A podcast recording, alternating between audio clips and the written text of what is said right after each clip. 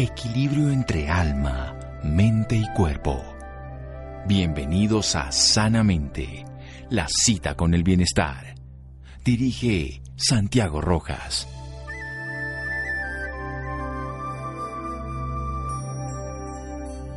Arriesgarse es perder momentáneamente el equilibrio, no arriesgarse es perderse a uno mismo. Soren Kierkegaard. Buenas noches, estamos en Sanamente de Caracol Radio, su programa de salud. Lograr equilibrio interno para una vida mejor. Esto es muy importante. La mayoría de la gente quiere crecer, aventurarse, como precisamente el epígrafe. Y es importante arriesgarse, pero sin equilibrio es un riesgo mayor. Es como construir un edificio. Si no tiene bases sólidas, pues se va a derrumbar. Si uno no está equilibrado, es mejor quedarse en el suelo. Si se equilibra, puede construir las torres gemelas nuevamente, puede hacer las pirámides de Egipto, lo que uno quiera. Precisamente ese equilibrio interno es el que nos permite avanzar, ese equilibrio, como bien diría Albert Einstein, que decía que la vida era como una bicicleta. Si uno quiere mantener el equilibrio, tiene que pedalear siempre hacia adelante. Esta noche vamos a hablar con Marcelo Bull, que es director de Brahma Kumaris Colombia. Lleva 30 años enseñando meditación Raja Yoga, mucho más de 30 años, conferencista, coach, autor internacional. Está haciendo además unos talleres muy especiales sobre los elementos. Mañana, precisamente, en Brahma Kumaris es el elemento tierra para los que quieran asistir. Es virtual, por supuesto. Marcelo, buenas noches y gracias por acompañarnos. Hola, buenas noches. Pues qué gusto de nuevo estar contigo, Santiago. Bueno, ¿cómo es esto de ese equilibrio interno? Bueno, eso es algo que los que trabajamos en la espiritualidad nos toca muchas veces. Eh, eh, naturalmente hay un desequilibrio en el cuerpo, entonces, claro, hay problemas de salud y tal, eso es visible, eso es por lo menos se siente. Pero el equilibrio del alma, el equilibrio de la mente, el equilibrio donde algo te está faltando, alguna cosa que no está completa y no está funcionando bien y en armonía. Entonces eso hace con que, consecuentemente, lo externo sufra por causa de esa falta de equilibrio. Sí, nos falta ese, ese don que tenemos todos los seres humanos. Yo a veces veo mm. pacientes durante años que uno los ve que pierden algo que es su paz interior, su bienestar. ¿Cómo se, cómo se puede lograr eso? Mira, creo que lo principal, hay varias formas. La primera es que uno esté atento. Por ejemplo, digamos que yo estoy feliz, me siento feliz, me siento contento, alegre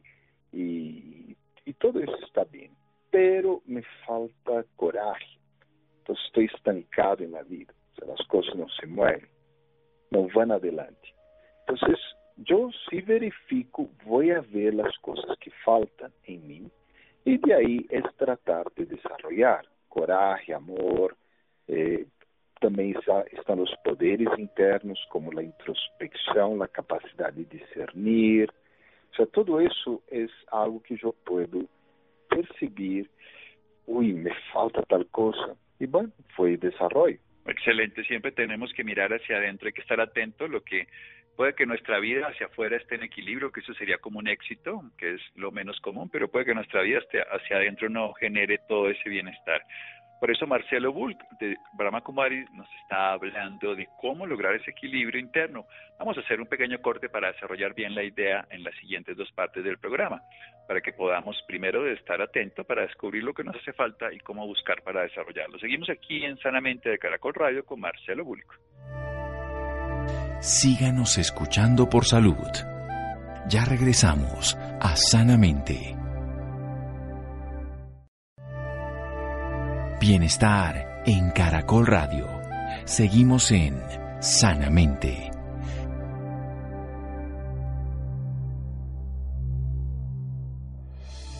Seguimos en Sanamente de Caracol Radio. Marcelo es nuestro invitado esta noche, el director de Brahma Kumaris Colombia, ya más de 30 años enseñando la meditación Raja Yoga, conferencista, coach, autor internacional nos habla de cómo lograr ese equilibrio interno para una vida mejor. Ese desequilibrio en el cuerpo es muy fácil de reconocer, se llama enfermedad. A veces también en los vínculos externos, pero generalmente nacen eh, o se generan o se agravan o no se solucionan porque tenemos un desequilibrio interno. Y por eso hay que empezar. Lo primero es estar atento, reconocer, descubrir qué es lo que nos falta para empezar a desarrollarlo. Continúe, Marcelo. Bueno, la segunda forma es tal vez más fácil pero necesita um pouquinho mais de percepção. É mirar minha vida externa, mirar eh, o êxito em minha carreira profissional, em minha família, com meus amigos, eh, como, como vou e com o manejo geral de lo que chamamos vida, já? E ver onde estão as falhas, ver onde estão as cositas que não funcionam, a irritação, a falta de êxito em certos aspectos, eh, problemas de relações, porque tudo isso vai indicar que alguma qualidade, algum poder interno, alguma característica tua não está bem desenvolvida. Tá? Então, claro, normalmente quando vemos um problema fora, vamos afuera e tratamos de solucioná-lo e resolvê-lo já. Mas eu creio que a pandemia nos deixa essa lição. Não tudo se soluciona já. Há muitas coisas aí que provar, hay que ver, hay que verificar, pues por aquí no es, por aquí sí es, funciona, eso no funciona. Em termos de vida também, eu posso observar afuera e ver se a ti te va mal com as relações humanas. É muito fácil ver o problema no outro e pedir um divórcio ou, ou simplesmente ir e criticar essa pessoa forçá-la a cambiar. Pero que tal eu mirar hacia mim? Eu ver, bueno, dentro de mim, que está faltando desarrollar? Qual seria a característica que haria que essa situação eu la viviera de la mejor manera posible? Sí, hay que precisamente darse uno cuenta de cuáles son los logros, resultados y sobre eso saber uno realmente qué tanto invirtió uno en eso. No solamente me refiero a la economía, sino todos sus valores, sus cualidades, sus capacidades, su capacidad creativa, que además es tan importante en los momentos de dificultad. Bien, primero estar atento para descubrir lo que nos falta adentro para desarrollarlo y luego mirar afuera en la vida externa los éxitos, los logros obtenidos para ver que no funciona y saber que nos toca empezar como con la pandemia, ensayo y error, a otro ritmo, a otra frecuencia, adaptándonos a la realidad. ¿Qué más? Bueno, la tercera manera es la manera más holística. Mira, todas essas qualidades que temos internamente vêm de alguma parte, ou seja, não, não aparecem simplesmente, não são fruto natural de, de la realidade. São coisas que talvez inconscientemente hemos estado trabalhando. Esse coragem, esse amor, todas essas coisas bonitas, nós hemos estado construindo, pouquito a pouquito, pero sem realmente ter consciência. Por exemplo, quando uno estuda na escola, ¿no? E te hacen fazer um trabalho com outros companheiros. Então, por um lado, pues, há a parte lógica que desarrollas, pero também desarrollas a parte humana. Aprendes a, a manejar liderazgo, aprendes a manejar recursos compartidos, aprendes a manejar diferentes temperamentos e formas de ser. ¿ya? Então, ganas coisas que de pronto não te das conta. Então, há uma maneira mais holística que que uno como adulto pode trabalhar para poder desenvolver o que lhe falta na vida. E essa é a forma que pues eu, eu realmente prefiro trabalhar. Bueno, ¿y cómo es esa manera holística entonces? Porque la atento es la más común, que uno tiene que darse cuenta, la más común pero la menos utilizada. Digo, más común que, que se, la gente dice estoy atento pero realmente no se está mirando. Mirarlo de afuera es la más utilizada, pero no necesariamente la más exitosa. ¿Y cómo sería bien ese desarrollo de esa, de dónde observar de dónde vienen esas cualidades internas? Eso es por etapas, ¿no? La primera etapa sería la reflexión. Y, y la palabra en ciertos idiomas es muy cercana a un reflejo. O sea, yo hago de la situación mi reflejo. Es decir, si la cara que yo veo en el espejo no está muy bonita, se eu vejo o pelo meio, meio raro, sem nas canas, algumas coisas falhando, eu não vou culpar o espelho. Eu vou a ver hacia mim e vou ver se que posso fazer com isso, já? Então, eu miro a situação e reflexiono sobre ela. Não é buena, há alguma coisa equivocada, há algo que não está operando bem acá. Esse matrimônio aqui não funciona, não me sinto contente no trabalho. Isto, primeiro passo, a primeira etapa é ver o que passa comigo, como realmente me estou sentindo. Se, em vez de culpar ao outro ou ao trabalho, yo no me culpo tampoco a mí, pero yo asumo la responsabilidad del cambio y de la transformación. Yo encuentro dentro de mí las cosas que faltan para poder desarrollarlas mejor. Muy bien, está claro que cuando buscamos culpables no hemos comprendido el problema y nos quedaremos toda la vida y ni si nos quedamos culpando al otro, pues evidentemente vamos a estar siempre disculpándonos de nuestra responsabilidad y si nos culpamos a nosotros inhibimos la capacidad de asumirlo porque nos volvemos víctimas de nosotros mismos. La culpa además nos genera a nosotros un desgaste innecesario. Por eso a lo que está proponiendo Marcelo Bull, que es una reflexión sabiendo que todo lo que ocurre en mi vida es un reflejo de lo que yo hago con la situación. Entonces, ¿qué pasa conmigo? No buscar culpables si asumo la responsabilidad. Continúe, Marcelo. Entonces, cuando hago eso, no es que voy a encontrar una cosa, no es que voy a decir, ah, me falta coraje, ah, me falta amor, tengo que desarrollar más mi autoestima, sino me voy, simplemente voy a reflexionar sobre eso y muchas soluciones van a aparecer y de forma natural, en la medida que voy aplicando esas soluciones, yo voy desarrollando las características que me faltan. Entonces, esa es la primera parte. La primera cosa que tengo que hacer es hacer un, alto en el camino. Eh, de pronto, algunos todavía están media cuarentena ahí, entonces pueden seguir con ese alto en el camino, hacer esa reflexión y comprender qué cosas realizar. Bien, perfecto. Un alto en el camino, muchas posibilidades aparecen. Sí, cuando uno hace reflexión, uno, de hecho, para volver al símbolo del espejo o reflejar la luz, uno cuando hace reflexión a su mundo interior, que está oscuro, porque está mirando hacia afuera y empieza a mirar hacia adentro y lo ilumina con la capacidad que tiene nuestra atención y nuestra mente de observarse. Perfecto. El segundo, ¿cuál sería después de la reflexión? La reflexión da demasiadas soluciones. Entonces, la segunda etapa es callarse es la contemplación. O sea, entrar en silencio y simplemente mirar, observar. Es una etapa donde yo no pienso conscientemente, no estoy tratando de encontrar una solución. Yo simplemente estoy contemplando la realidad. Cuando hago eso y voy entrando en silencio, eso como que voy decantando las diferentes posibilidades que surgieron durante la reflexión. Entonces yo naturalmente voy separando las que son menos probables, las más difíciles, las más duras, y más bien van surgiendo las que puedo implementar, las que pueden realmente tener éxito. Y la contemplación es algo muy importante ¿no? es, dentro de toda la meditación de Oriente.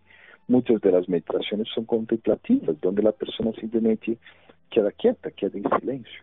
Y ese silencio tiene mucho poder, mucha fuerza. Es salir a un campo por un momento, salir una tarde, eh, pues donde las, en algún lugar que está más tranquilo, simplemente quedar en tu casa y dejar que el silencio te calme, te serene, te tranquilice. Y naturalmente va a salir la mejor solución, o las mejores, ¿no? Si hay más de una. Bueno, excelente. Y así es lo que tenemos que hacer. Entonces, se descubren las posibilidades cuando nos aquietamos, nos callamos, hacemos silencio. Hay una cosa muy importante. En la primera etapa no se buscan culpables, en la segunda no se buscan soluciones, porque ese buscar generalmente nos lleva a un pasado, a un conocimiento que probablemente fue útil, pero que no va a ser el adecuado en este momento. Nos sirve como punto de referencia, pero no para quedarnos allí. Es un punto de partida del que tenemos es que avanzar, como la bicicleta que decía Albert Einstein, que les contaba. Vamos a hacer un pequeño corte aquí en Sanamente y seguimos con Marcelo Bulk hablando de ese equilibrio interno para una vida mejor. Síganos escuchando por salud. Ya regresamos a Sanamente. Bienestar en Caracol Radio. Seguimos en Sanamente.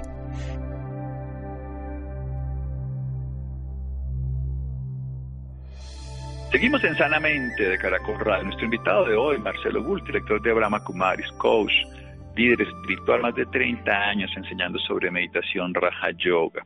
Nos habla sobre ese equilibrio que podemos buscar en nuestra vida, que se puede hacer a través de caminos conscientes, concretos, como estar atento para ver qué nos falta para desarrollar y esforzarse para lograrlo.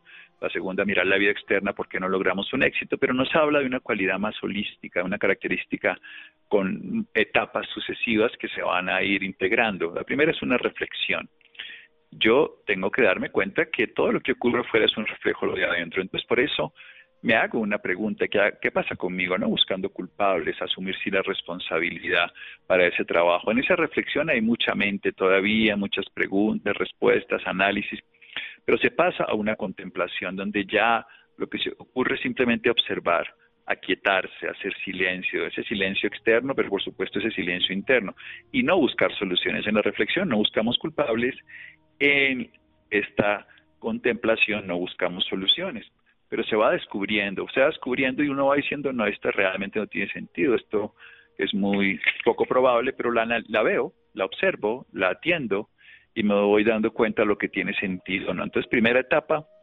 hacemos la reflexión, segundo, la contemplación. Siga, Marcelo. Bueno, y la última etapa es, bueno, mira, somos una sociedad altamente inteligente. Sea, Google, Google te resuelve. O sea, si tienes un problema, tengo un problema con mi pareja, pones en Google, probablemente aparecen unas 50 soluciones ahí. Eh, o sea, vivimos en una sociedad donde ya sabemos la respuesta a casi todo. Entonces, la tercera etapa es empoderarme, o sea, fortalecerme. Cuando me falta equilibrio, por ejemplo, si me falta equilibrio en el cuerpo, necesito tomar una medicina, agregar unas vitaminas, cambiar mi dieta, o sea, alguna cosa que tengo que hacer. En términos internos, es parecido. Yo necesito algo, algo que me dé fuerza. ¿Aló? Sigue, sigue, sigue. Entonces necesito algo que me dé fuerza. Y ahí entra el papel de la meditación o del yoga. O sea, es, es el punto donde yo esa solución que apareció y, y trabajo con ella. Hay varias formas. En la meditación que yo hago, yo normalmente voy a Dios, yo como que le muestro esa solución y, y converso con Él. Como seria? Como, como realmente posso aplicar isso em minha vida? Como posso cambiar mi, mi ser? E a meditação tem um efeito increíble dentro de mim, porque desperta a energia que necessitas para poder realizar esse cambio, para poder implementá-lo. Porque de lo contrário será um exercício bonito, mas vai quedar aí nomás. Então, o autoempoderamento é fundamental. Pode haver outras formas, ¿ok? Pero la meditación se casa muy bien con la contemplación y con la reflexión. Se son de la misma familia ahí, son primos, pues.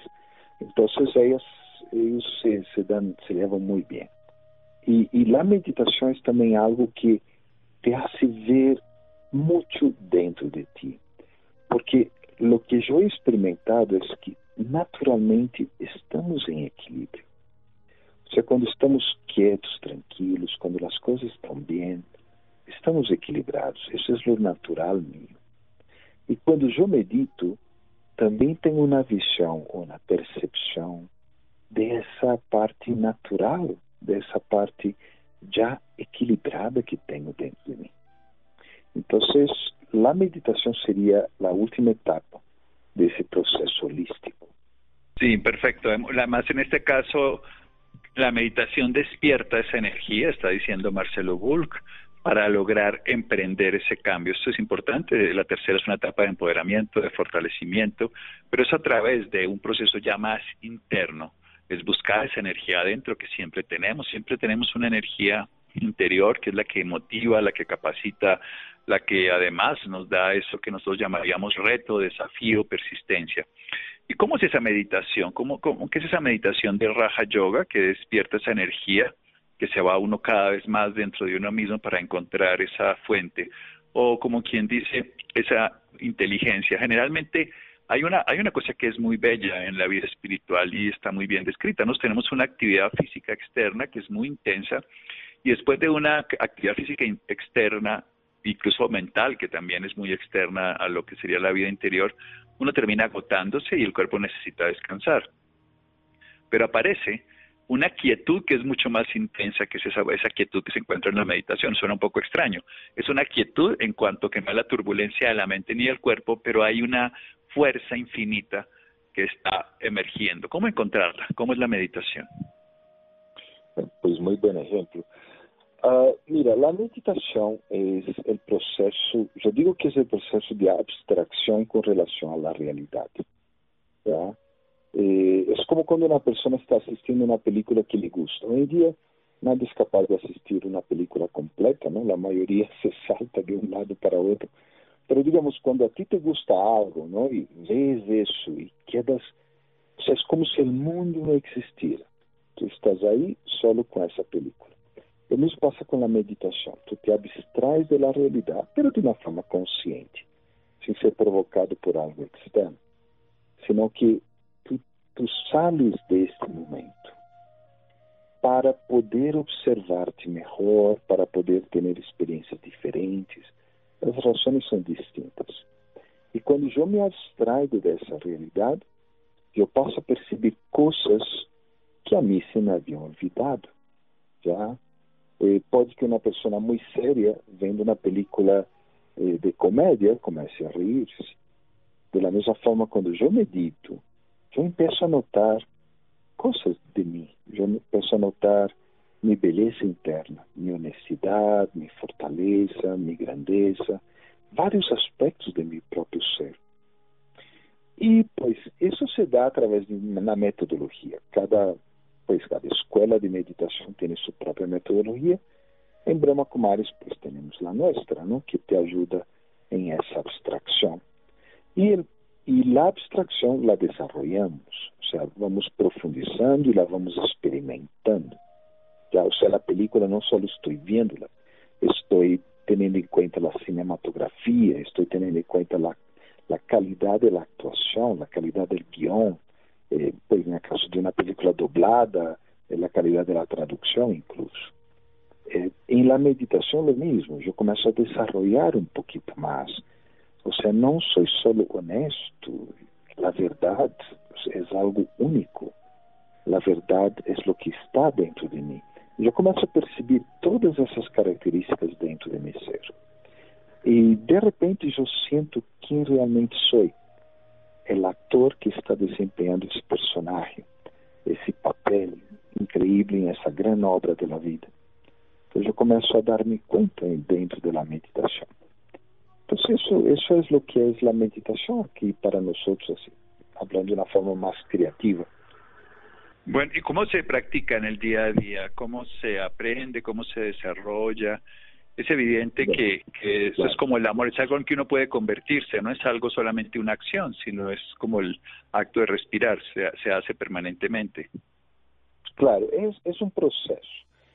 Para aprender, pues hay cursos, hay cursos de meditación, incluso se hizo un esfuerzo latinoamericano y tenemos ahora cursos a distancia muy bien diseñados para facilitar a la gente durante todo esse processo de pandemia.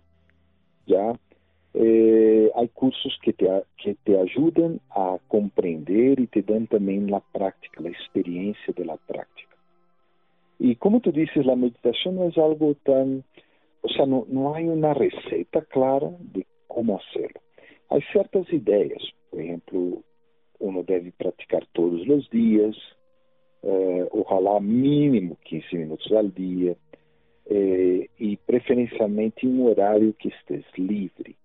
Já se recomenda muito bem temprano em la manhã e na noite para como cerrar o dia. Já? Então, isso te vai ajudar também na prática da meditação.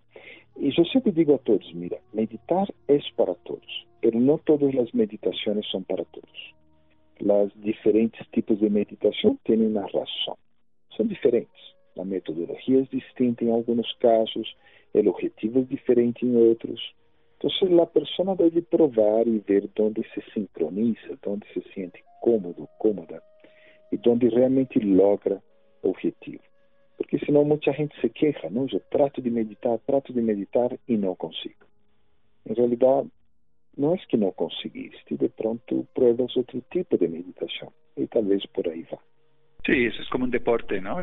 Como, pues en este caso no es un deporte de la mente ni un deporte porque es algo más de la conciencia, que no es lo mismo que la mente. La conciencia se expresa en el cuerpo, en las emociones y también en la mente y los integra a todos. Y a mí me parece que la meditación no tiene que encontrar ese, como a alguien le gusta más el fútbol, otro el básquet, otro el ping-pong, lo que sea. Sí, claro. Encontrar ese, ese modelo. Bien, uno cómo sabe que tiene realmente equilibrio, porque ese es todo el objetivo de lo que estamos hablando, precisamente a través de un método eh, de esencial de reflexión, luego un método de contemplación, llegar a empoderarse desde la meditación y desde ahí descubrir esa fuerza que es maravillosa que le hace a uno seguir actuando, no solamente quedarse en la hipótesis, sino en la acción. Claro. Pues, mira, cuando tú estás equilibrado en la, en la vida física, o sea, es el concepto de salud. ¿Cómo sabe uno que tú estás saludable? O sea, si yo te pregunto, Santiago, ¿cómo yo soy saludable o no soy saludable? ¿Qué dirías tú? Entonces, un poco es por el lado de, de la parte de equilibrio interno. Es sí, algo yo, holístico también. Si yo me levanto por la mañana, mucho mejor que me acosté por la noche, yo digo estoy saludable, primero. si tengo, Sí, porque si no me levantaría peor o, me sentiría igual. O sea, porque, quiere, porque para mí uno de los efectos geniales de la salud es que, por ejemplo, si como quedo satisfecho, si me muevo tengo energía, si descanso me recupero, si pienso lo hago con claridad, si me expreso lo puedo. Eh, son muchos niveles de, de movimientos mentales, físicos. Puedo, además, para mí el el sumum de todo es poder disfrutar las cosas. Para mí eso es un nivel de salud que uno pueda extasiarse con un atardecer, con un amanecer, con la sonrisa a la pareja, con el canto de un ave. Ese es el nivel de salud verdadero y no estar uno sufriendo por las pequeñas cosas. Para mí ese es un nivel más profundo de salud. Perfecto. Y eso vale mucho para lo que es el equilibrio interno. Cuando tú estás equilibrado internamente, te vas a sentir contento. Hay un nivel de satisfacción muy, muy alto. Es un nivel donde tú sientes que esto que tienes, esto que haces, quién eres, con quién estás, el lugar que estás, todo eso es perfecto. No vas a negar las imperfecciones, no es que, pues no es cuento de hadas, o sea, vas a reconocer problemas y vas a ver que hay problemas, pero esos problemas te van a parecer como interesantes, serán pruebas y, y, te gustan las pruebas porque avanzas en la escuela de la vida. O serán juegos, es como un partido de fútbol. Aunque tu equipo pierdas, sigues siendo hincha de ese equipo, ¿ya? porque te gusta, no, no, es bueno la victoria, pero si no hay victoria igual, te gusta, te encanta eso. O sea, hay un gusto por la vida muy diferente cuando uno está equilibrado. Las críticas bajan bastante, las quejas praticamente desaparece. O sea, una persona en equilibrio va a mirar el mundo como un lugar para desarrollar y donde hay fallas, bueno, de pronto es ahí donde yo tengo que trabajar más. Hay fallas justamente para yo poder ser mejor, ya para yo poder ejercer lo que yo tengo, todo mi potencial, toda mi energía, toda mi, mi fuerza. Esa es una forma de ver el equilibrio. La otra forma es la medida del éxito externo. Es un poco difícil esa forma, porque pues nuestra sociedad el éxito es un celular nuevo, es un Maserati nuevo, es una pareja nueva. O sea, eso termina siendo los niveles de éxito. ¿ya? Pero éxito es esa sensación de victoria, de conquista, de que wow, lo logré. ¿no? Es, esa es la sensación del éxito. Sí, logré, eso es fantástico. Entonces, cuando sientes ese éxito, significa también que el equilibrio está, está, existe. Esas son algunas formas de verificar el equilibrio. Perfecto. Muchas formas, además de darnos cuenta de nosotros mismos. Marcelo, muchísimas gracias por toda sabiduría que siempre nos comparte y nos enriquece. Volvamos a algo esencial, lo de mañana, que yo empezaba diciendo, ¿qué es lo que va a haber mañana en Brahma Kumaris de la Tierra? Pues no, gracias a ti por la invitación, por ese, por ese espacio increíble que das, por tanta gente que estás ayudando. Pues em Brahma Kumaris estamos tratando de ajudar a Terra através de um conceito muito antigo, que é ajudar a los elementos. Já tivemos uma charla, um panel, um conversatório sobre o água, onde Santiago apareceu junto com Tatiana, uma amiga, e amanhã vamos a ter sobre a terra. Vamos estar com um grande amigo, Luiz Fernando, que faz um trabalho com a terra incrível de reforestação, é muito especial. E com Karina, é uma amiga chilena, ela trabalha com reciclagem. E vamos ter uma cantante peruana também, que nos vai a entreter um pouco com o canto da terra, inspirado por toda a história da filosofia inca allá. Bueno, genial. ¿Y cómo hacen las personas para poder tener más información de Brahma Kumaris o para poder acceder mañana a la conferencia? Porque no solamente está esta conferencia, están todos los elementos también, hay charlas de meditación, hay muchas cosas maravillosas para el crecimiento interior. Muchas cosas. Mira, eh, entre en nuestra página bkcolombia.org, pues B de Bogotá, K de Kilo, colombia.org ou chamem, podem chamar, se estão em Colômbia, podem chamar aqui em Bogotá, nossa sede em Bogotá, em horários de oficina, 533-1340. 533-1340. Muy bien. Marcelo, muchísimas gracias. Listo, não. Graças a ti, Santiago. Graças aí a Laura, a todos que han estado aí por detrás da consecução deste programa. Muy bien. B, K, B de Bogotá, K de Kilo, Colombia.org o si no el 533-1340, horario oficina en Bogotá, 533-1340. Seguimos en Sanamente de Caracol Radio. Muchas gracias. Síganos escuchando por salud. Ya regresamos a Sanamente. Bienestar en Caracol Radio. Seguimos en Sanamente.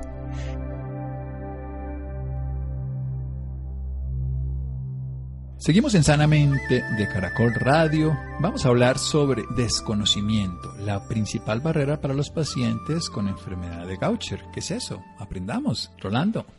Buenas noches Santiago y también para todas las personas que nos escuchan a esta hora en Sanamente de Caracol Radio. En octubre, el mundo se une para generar conciencia sobre la enfermedad de Gaucher, que sin un diagnóstico y tratamiento adecuado puede ser mortal, ya que es una de las patologías raras más comunes que afecta a una de cada 100.000 personas. La Organización Mundial de la Salud hace un llamado internacional para conocer más sobre las enfermedades raras, detectarlas a tiempo y acelerar su tratamiento, pues en Colombia hay un registro de 230 pacientes con esta patología.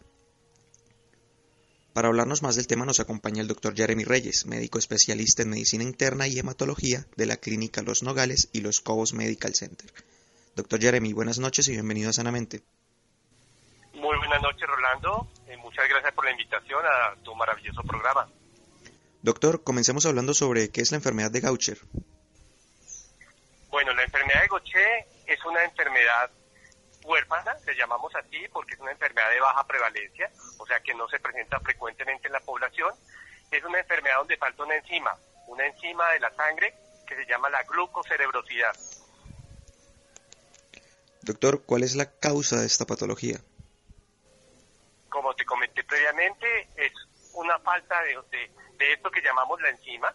Al no tener la enzima, digamos, para que el público nos entienda, la enzima lo que ayuda es como eh, muy literalmente como a disolver, llamémoslo así, algo que se llama el glucocerebrócido, y ese glucocerebrócido se va acumulando en varias partes del organismo, eh, en este caso el hueso, eh, el hígado, el vaso, etcétera.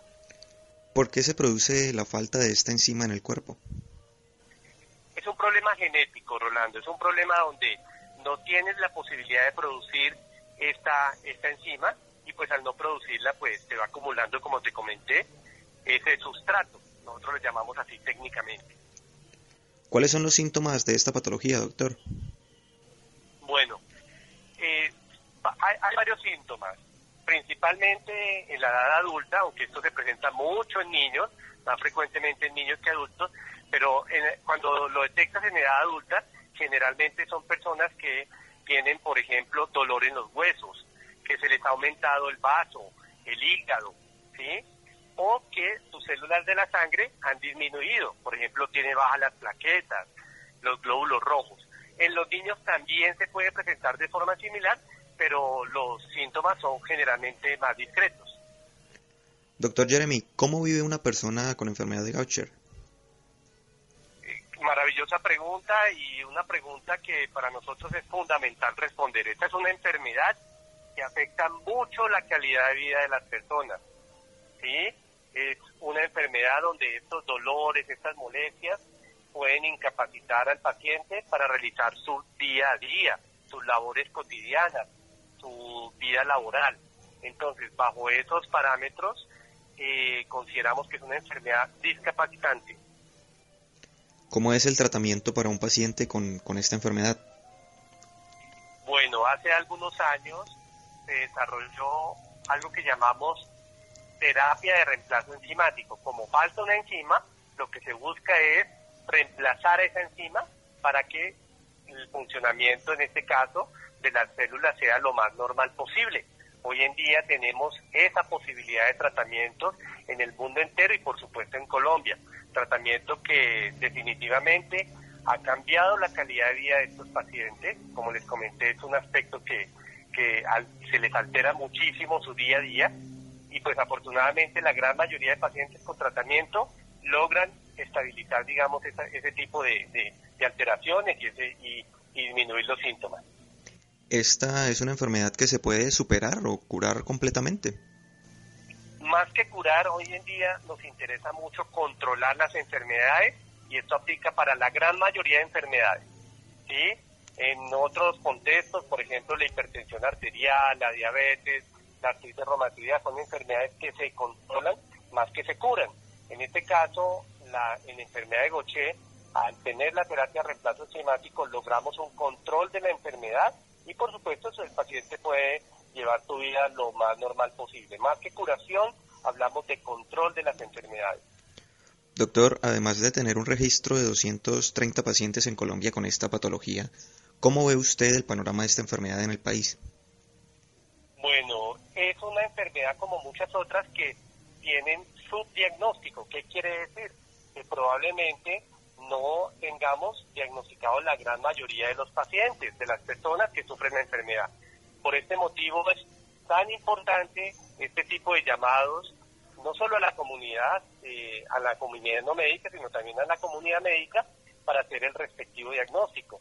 Personalmente considero, y, es una percepción basada en las estadísticas de muchos países del mundo, eh, considero que definitivamente falta hacer el diagnóstico y tenemos muchos pacientes en el mundo entero y aquí en Colombia en los cuales definitivamente no se ha logrado hacer este diagnóstico y, requieren obviamente eh, un buen enfoque para lograrlo.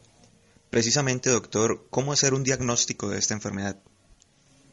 Generalmente se realizan exámenes de sangre especializados, que nosotros en Colombia afortunadamente tenemos todas las opciones de realizarlo, ¿sí?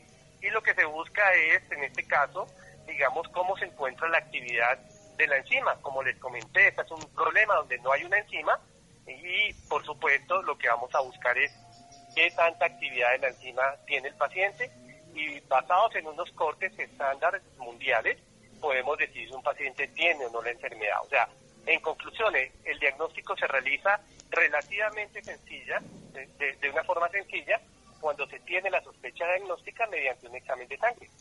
Siendo así, doctor, ¿Cuál es el problema que impide que esta enfermedad sea detectada a tiempo?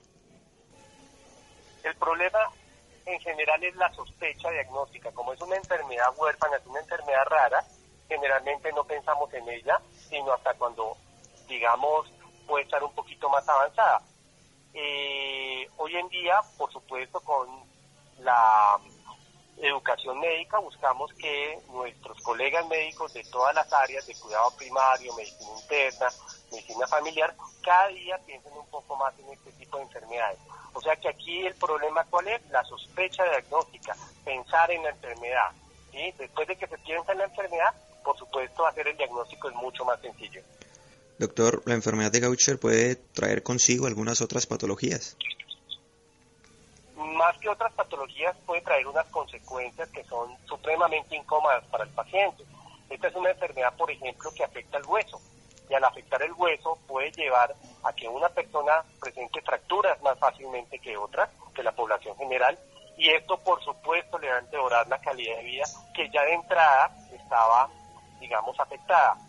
Otro, otro de los problemas, si se disminuyen las células de la sangre, por supuesto puede tener las manifestaciones de los problemas de la sangre, en este caso de la, de la disminución de las células, por ejemplo en el caso de las plaquetas, en el caso de los glóbulos rojos cuando se disminuyen, lo que llamamos anemia.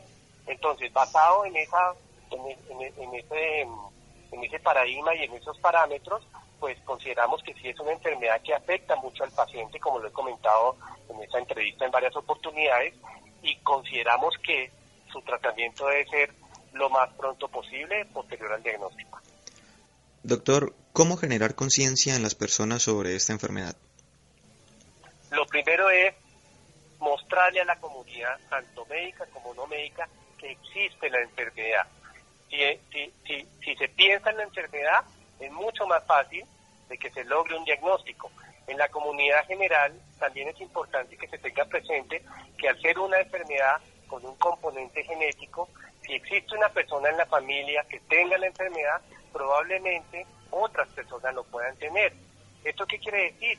que la evaluación de la enfermedad, y es algo que no habíamos tocado previamente, pero aprovecho esta excelente pregunta que me hace Rolando, eh, es una enfermedad donde se evalúa la familia, donde es importante la asesoría desde el punto de vista de genetista, es una enfermedad donde el trabajo en equipo desde el punto de vista médico es fundamental. Somos varios los especialistas, varias áreas, que atendemos este grupo de pacientes.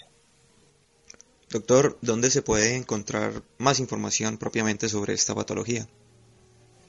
Bueno, cada día hay más información al respecto de muchas enfermedades, entre ellas la enfermedad de Gaucher, pero hay que tener mucho cuidado en saber eh, dónde, dónde realmente nos podemos informar nosotros como comunidad.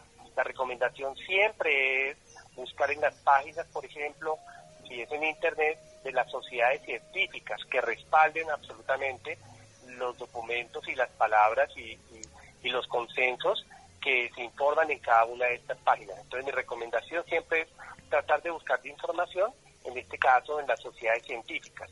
Existen también algunas fundaciones con información importante y, no solo importante, sino también eh, veraz, que, que puede ayudar al paciente a orientar fundaciones relacionadas por ejemplo, con las enfermedades huérfanas. Finalmente, doctor, ¿algún otro mensaje para todas las personas que nos escuchan a esta hora? Bueno, para todos, primero que todo, muchas gracias por este espacio y este tiempo que, nos han dado. Eh, muy importante, siempre tener presente que las enfermedades huérfanas son enfermedades de diagnóstico un poco más complejo en el sentido de que hay que pensar en la enfermedad, pero para todos aquellos pacientes o potenciales pacientes, en Colombia tenemos un gran equipo de especialistas que trabajamos en el área y que estamos supremamente comprometidos con este grupo de enfermedades y especialmente este grupo de pacientes con enfermedades huérfanas. Eh, muy importante que no se sientan solos, están totalmente acompañados por nosotros. Doctor Jeremy Reyes, gracias por esta valiosa información y por acompañarnos esta noche en Sanamente. No, muchas gracias Rolando, me encantó este espacio y bueno, eh, que tengas una excelente noche. Bueno, muchísimas gracias Rolando, muchas gracias a Freddy, muchas gracias a Laura, Ricardo Bedoya, Jessy Rodríguez. Quédense con una voz en el camino con Ley Martín. Caracol piensa en ti. Buenas noches.